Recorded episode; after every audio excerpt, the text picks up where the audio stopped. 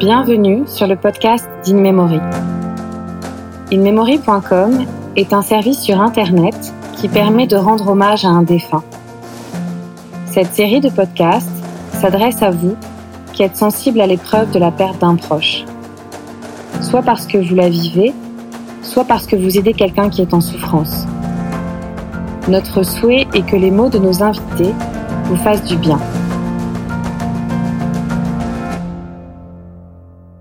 Bonjour Gaël. Bonjour.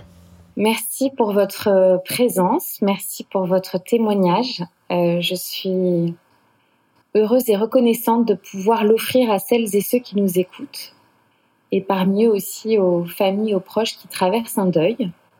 Vous êtes auteur, documentariste, journaliste et aussi papa de trois petites filles. Votre parole m'a semblé essentielle puisqu'il se passe un événement qui bouleverse votre vie en 2014. Vous perdez votre petit garçon Roman 13 jours après sa naissance. Vous avez vécu ce que tout parent redoute. Et vous partagez cette expérience dans un seul enseigne biographique qui s'appelle Tu seras un homme, papa. Alors si vous le voulez bien, j'aurais souhaité d'abord vous entendre sur l'écriture, justement.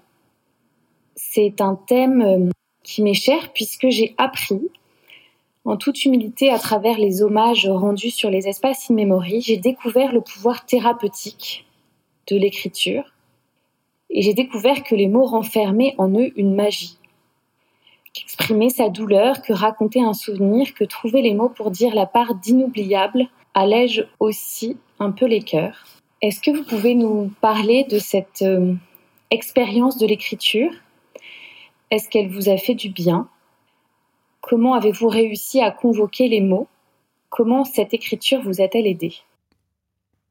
Bah, Tout d'abord, merci de me donner la parole parce que c'est vrai que, comme vous le disiez, c'est quelque chose que tous les parents redoutent et qui est extrêmement tabou. Donc moi, en fait, j'ai voulu dans un premier temps écrire un peu tout ce qui s'était passé, parce qu'on avait avec ma femme déjà deux filles à l'époque qui avaient 4 et 7 ans.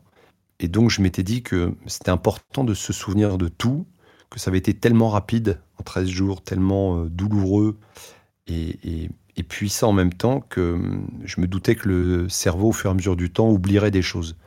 Donc dans un premier temps, en fait, je me suis concentré sur euh, noter tous les souvenirs, tout ce qui s'était passé, les noms des médecins, les étages, les salles où avaient lieu les soins, euh, des détails, euh, des anecdotes.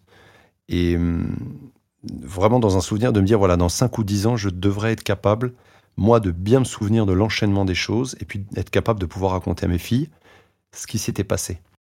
Et puis cette, ce travail-là, qui était vraiment un travail très simple, hein, d'annotation quasiment, de, c'était presque un, un, PowerPoint avec des bullet points finalement, euh, s'est transformé au fur et à mesure un, dans, quelque chose d'un peu plus littéraire. Mais moi, j'ai pas du tout ni la prétention d'être écrivain, ni le, le talent. Et puis, c'est quelque chose que j'avais jamais vraiment fait, en fait. Euh, il se trouve que je, suis dans la, dans, la production documentaire, donc c'était plutôt un rapport à, l'écriture du réel, d'écrire des films, des choses comme ça, mais en tout cas pas dans un exercice littéraire. Mais en tout cas, ça me faisait du bien de temps en temps le soir, une fois que tout le monde était couché, d'être seul euh, dans notre appartement avec mon ordinateur et de pouvoir aussi consacrer un temps à soi-même et à ce qui s'était passé. Parce que je pense qu'il y a dans l'écriture, il y a le fait d'écrire, mais aussi un moment d'être seul avec soi-même, c'est un temps d'introspection. Et c'est ce temps-là qui, est très précieux en fait. C'est cette énergie-là du présent qui répare. Euh, on s'en rend pas compte, en tout cas on sait que ça fait du bien. On, est content d'avoir écrit. C'est pas évident d'écrire. Hein. Moi, j'avais pas forcément de, facilité à écrire et c'est pas évident de s'y mettre. On cherche, on réfléchit, puis finalement, on met une phrase, puis une autre, on corrige un mot, on revient, on change un paragraphe, on décale des choses, on copie-colle.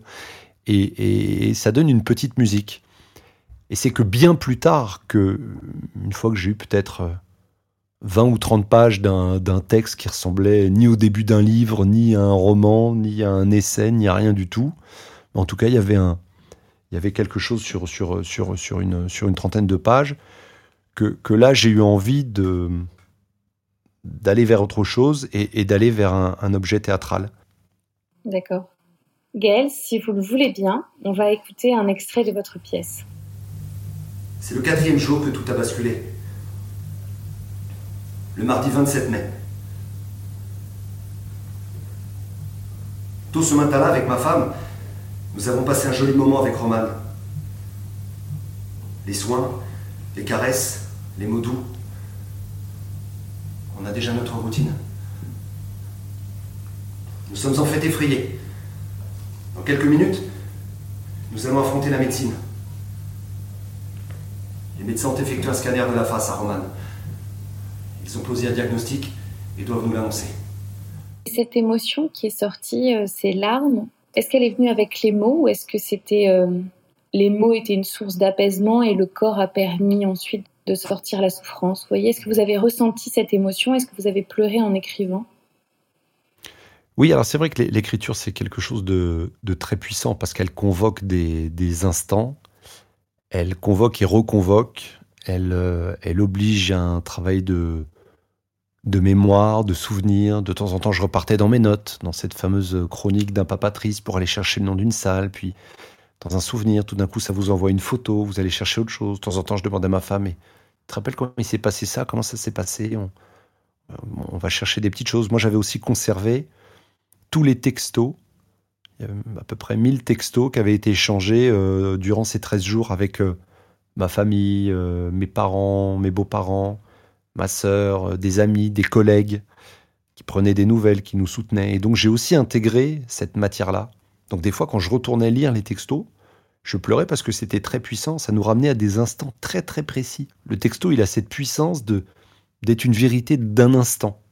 Euh, soit à ce moment-là, je, suis en colère et je vous le dis, soit à ce moment-là, je, je suis heureux et amoureux et je vous le dis. Mais c'est dans l'instant. Peut-être que demain, ça sera plus cette vérité-là. Donc les, textos, c'était comme un, électroencéphalogramme de, ces 13 jours. Et j'ai été aussi puisé là-dedans. Donc c'est vrai que des fois, j'ai, j'ai, pleuré, j'ai eu des émotions euh, assez fortes, assez puissantes que je ne soupçonnais pas. Et moi qui étais un peu moqueur quand des fois à la télé, je voyais des, des, des, écrivains, des gens qui disaient ah bah, l'écriture m'a sauvé, je me disais mais, mais de, de quoi il parle, qu'est-ce qu'il raconte? Et en fait j'ai compris ça j'ai expérimenté cette, puissance-là. Et puis après, dans un deuxième temps, il y a eu tout ce travail euh, physique, corporel, de monter sur scène, d'être dans le noir. Il y a, quelque chose de, transcendantal dans le théâtre, de, chamanique. Euh, enfin, il y, a, il y, a, plein de choses qui se passent à ce moment-là. Il y avait cette envie, effectivement, certainement, de, me confronter à quelque chose de nouveau. Il y a aussi quelque chose de très important qui s'est passé, c'est que quelques temps après le décès de Roman, on avait été frappé par quelque chose de tellement rapide, de tellement soudain, qu'il fallait que j'en fasse quelque chose. Il était inconcevable pour moi, et, tout le monde ne fonctionne pas comme ça, c'est très personnel, mais il était inconcevable pour moi que je, n'en fasse rien, d'une certaine manière. C'est comme si c'était un, un déclic, c'était comme si c'était un déclencheur. D'ailleurs, ce titre, Tu seras un homme papa, ça veut aussi dire tu seras toi-même d'une certaine manière. C'est deviens toi-même. Donc il y a, cette dimension un peu de révélation, euh, de révélation à soi. Et peut-être que ça a, été, ça a été certainement la scène dans, dans, mon cas en tout cas. Vous dites que ça a permis de, de faire exister ces 13 jours euh, de vie de Romane. Je me souviens du témoignage d'un d'un papa qui avait créé un espace en hommage à son petit garçon, qui était un bébé aussi, qui s'appelait Raphaël, et qui me disait en substance, l'espace que j'ai créé pour lui a permis à la famille et à ses petits cousins de prendre conscience de son existence, alors qu'ils n'avaient pas eu la chance de le voir, de le nommer et de le faire exister dans nos vies. J'ai le sentiment d'entendre ça aussi non, mais c'est essentiel ce que vous dites parce que derrière euh, monter sur scène, derrière l'ego, derrière tout, un tas de choses qu'on peut, imaginer, derrière la lumière, euh, il y a aussi une dimension euh, principale qui est de faire vivre aussi cette histoire. Parce que nous, on a été, c'est pas nous, c'est toutes les familles. Un deuil, c'est déjà difficile.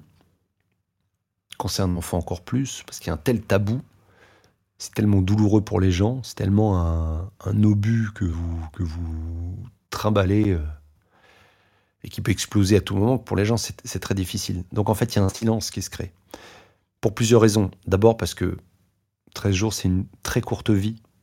Donc à un moment, il est difficile de convoquer des souvenirs communs. Quand vous, vous parlez avec des amis, vous pouvez dire, tu te souviens qu'on a fait ce voyage dans le sud de la France? Tu te rappelles cette fête incroyable qu'on avait fait pour le mariage? Bon, là, il n'y a pas ces souvenirs-là. Parce que 13 jours, c'est une vie, mais c'est une vie qui est très courte. Ça, c'est la première chose. La deuxième chose, c'est qu'il y a peu de gens qui ont vu Roman.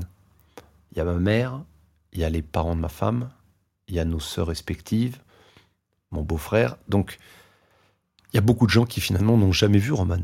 Donc, c'est difficile pour des gens, si vous faites un dîner euh, chez vous, euh, que les gens vous disent euh, Ah, bah, en plein milieu de la conversation, ah, bah, je me souviens de ton fils, tiens, c'est, c'est, difficile de convoquer ça puisque les gens l'ont pas vu.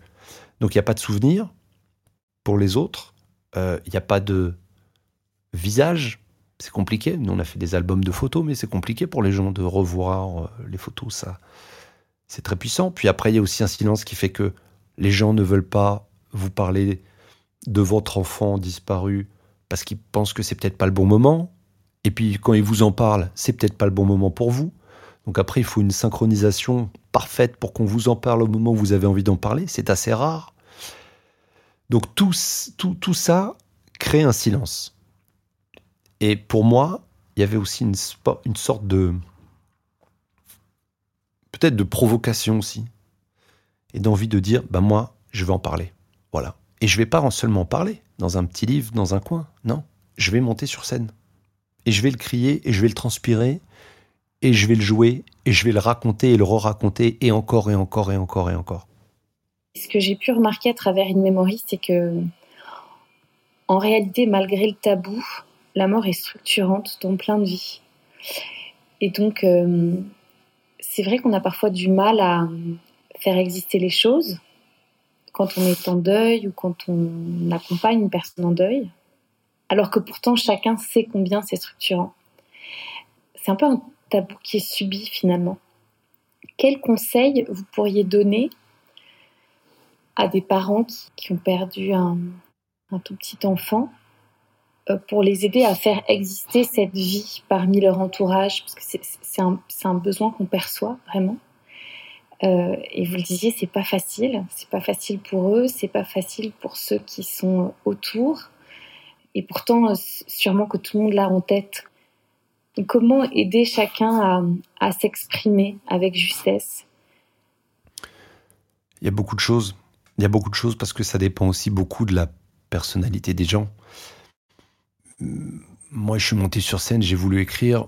Ma femme n'a pas eu du tout ce, besoin-là.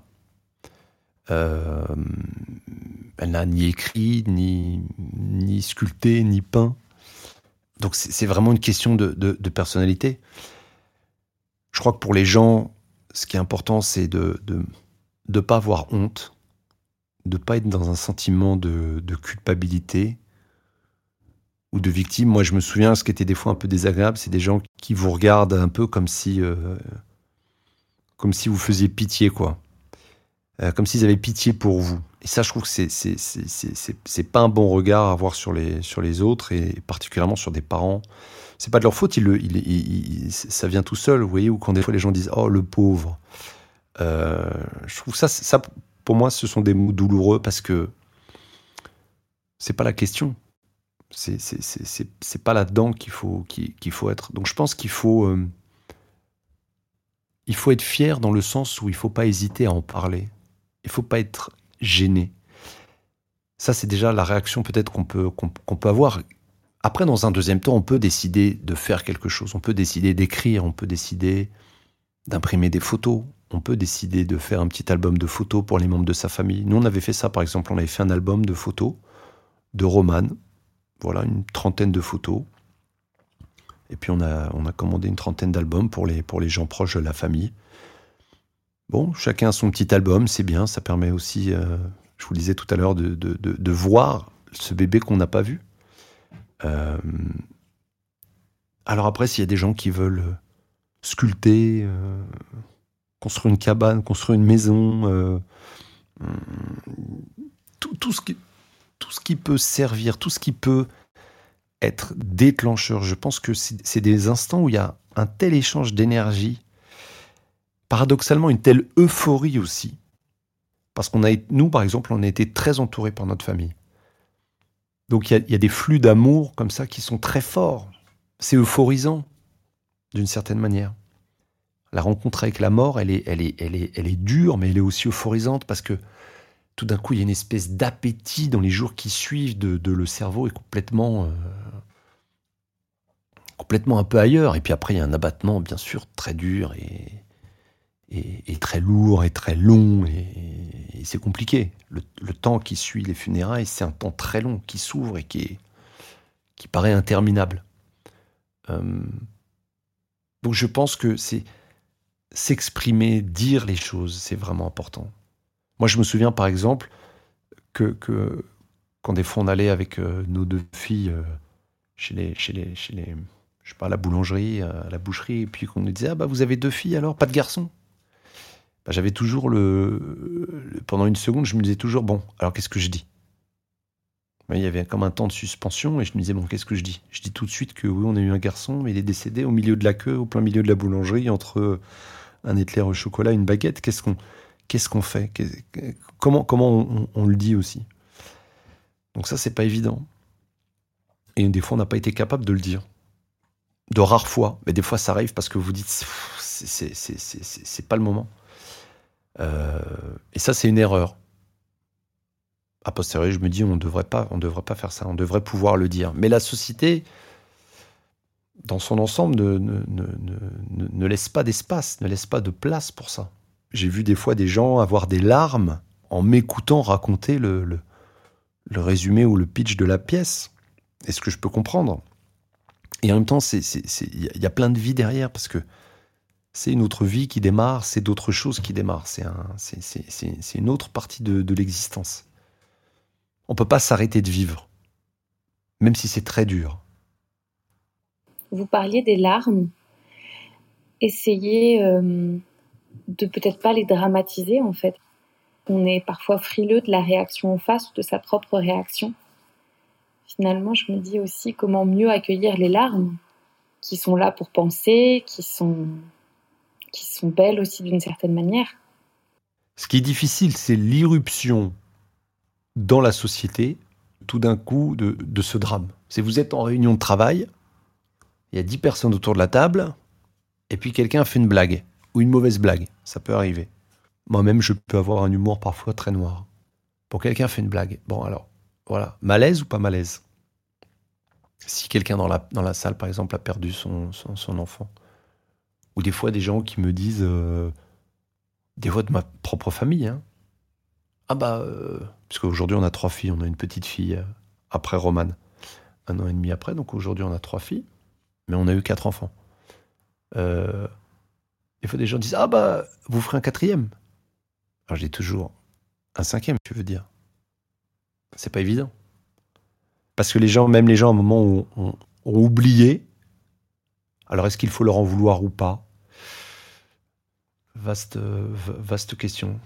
Comment vous avez géré ça, les maladresses? Bah, Je crois que malheureusement, les maladresses, on les avale. On les déglutit difficilement. D'abord, les maladresses, elles sont aussi des fois, parfois, de la part des proches, donc euh, elles mettent plutôt mal à l'aise parce qu'on a envie de, de corriger et on sait qu'en corrigeant, on, on, va blesser, quoi. Vous voyez, enfin, on va mettre mal à l'aise parce que tout de suite, vous allez disent oui, bien sûr, bien sûr, excuse-moi, je, donc ça crée un, ça crée. Ça, c'est des situations qui sont, qui sont, qui sont jamais agréables, qui sont bon, voilà, il faut, il faut que les gens euh, je dirais, apprennent à se tenir. Peut-être, et en même temps, ils sont face eux-mêmes à leurs propres douleurs, difficultés, à leur propre. Euh, quand, vous allez à un enterrement qui a 80 personnes, tout le monde ne réagit pas de la même manière. Il y a des gens qui sont terrassés, il y a des gens qui, peuvent euh, parfois crier, il y a des gens qui, pleurent très fortement, il y en a d'autres qui pleurent pas, il y en a qui pleurent d'un coup. Il a... C'est très personnel, hein, un deuil. Hein. Quand il vous arrive à la figure, il, il vous renvoie au, deuil précédent, à des, à des blessures intimes, profondes. Pour revenir à ces exercices d'écriture, si vous deviez euh, aussi donner euh, des conseils, des clés pour ceux qui voudraient la mettre dans leur vie, est-ce qu'il faut la convoquer avec discipline pour qu'elle puisse euh, trouver sa place? Est-ce qu'elle est a été assez instinctive? Comment est-ce qu'on peut sortir ces mots de soi? Est-ce qu'il y a des hum, petits rituels quotidiens à mettre en place? Vous parliez, euh, vous étiez chez vous, c'était plutôt tard le soir. Si on est attiré par ça et qu'on perçoit que ça peut être une ressource, et pourtant vous le disiez aussi, c'est un acte très engageant mentalement, émotionnellement, c'est un acte d'introspection, c'est parfois inconfortable. Comment on fait pour euh, se lancer? Je pense qu'il y a cette dimension d'urgence, cette dimension vitale à un moment, qui pousse à écrire, qui est une force qui vient de quelque part et ça on peut pas, on peut pas savoir d'où. Je pense aussi qu'on ne regrette jamais d'avoir écrit.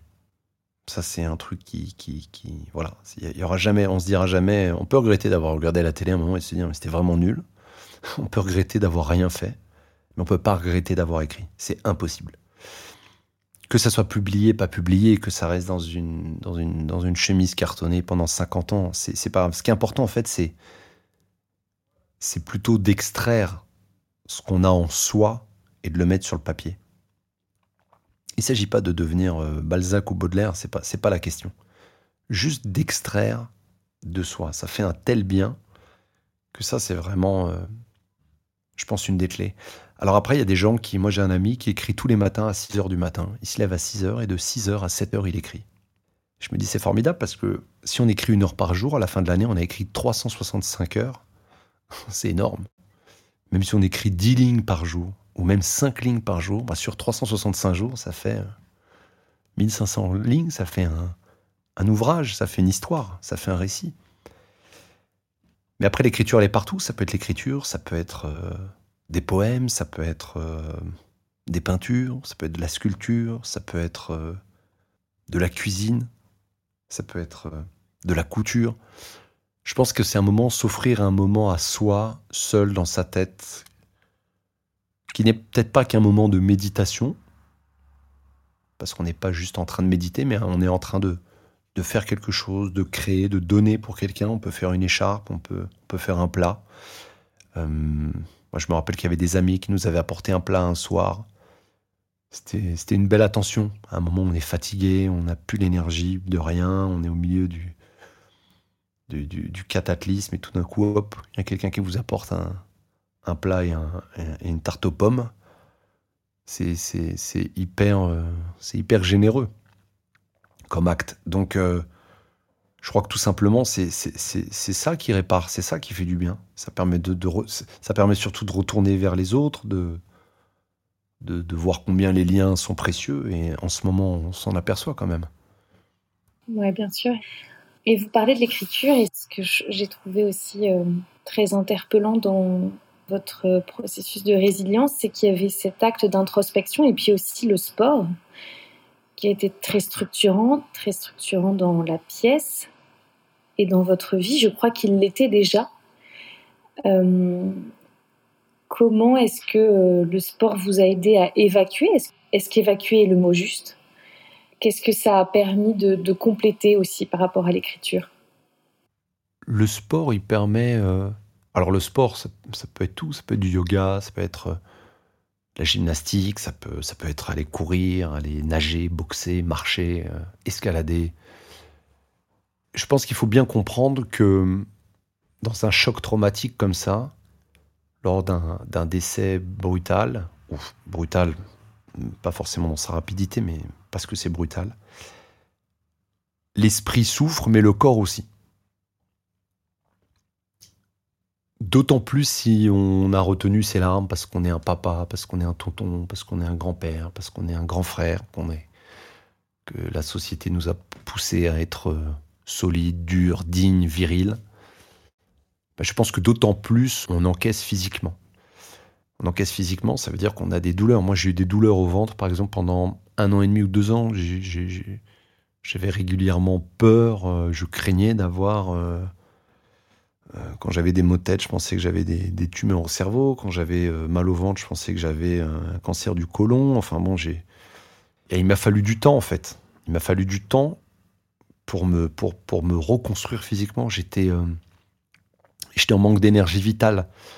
Il y a une espèce de, Alors, extérieurement, vous êtes pareil, hein, vous faites la, même taille, le même poids. Bon, il y a des gens qui peuvent à un moment euh, perdre du poids, mais, mais vous êtes le même, mais intérieurement, euh, vous, êtes, vous êtes fatigué, quoi. Le corps est fatigué, alors ça peut être aussi aller faire du Qigong, aller faire du Tai Chi, tout ce qui peut m'aider à aller mieux.